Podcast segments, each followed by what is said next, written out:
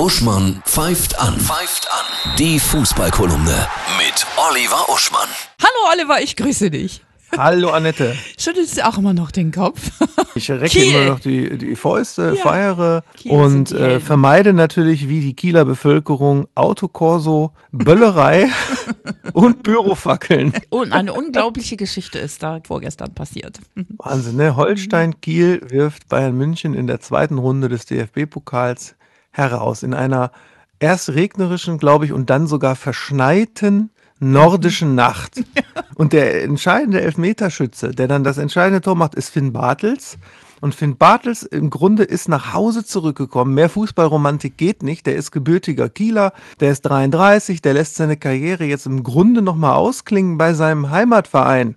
Und der macht dann, also romantischer geht es doch nicht. Ich krieg Gänsehaut.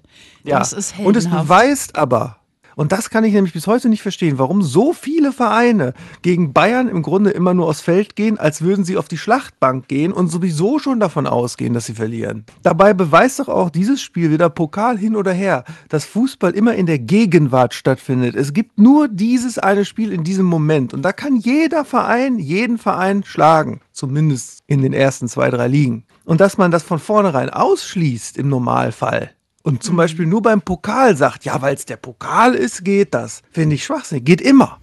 Leben im Hier und Jetzt. Das war fast so, als ob der Dalai Lama gesprochen hat.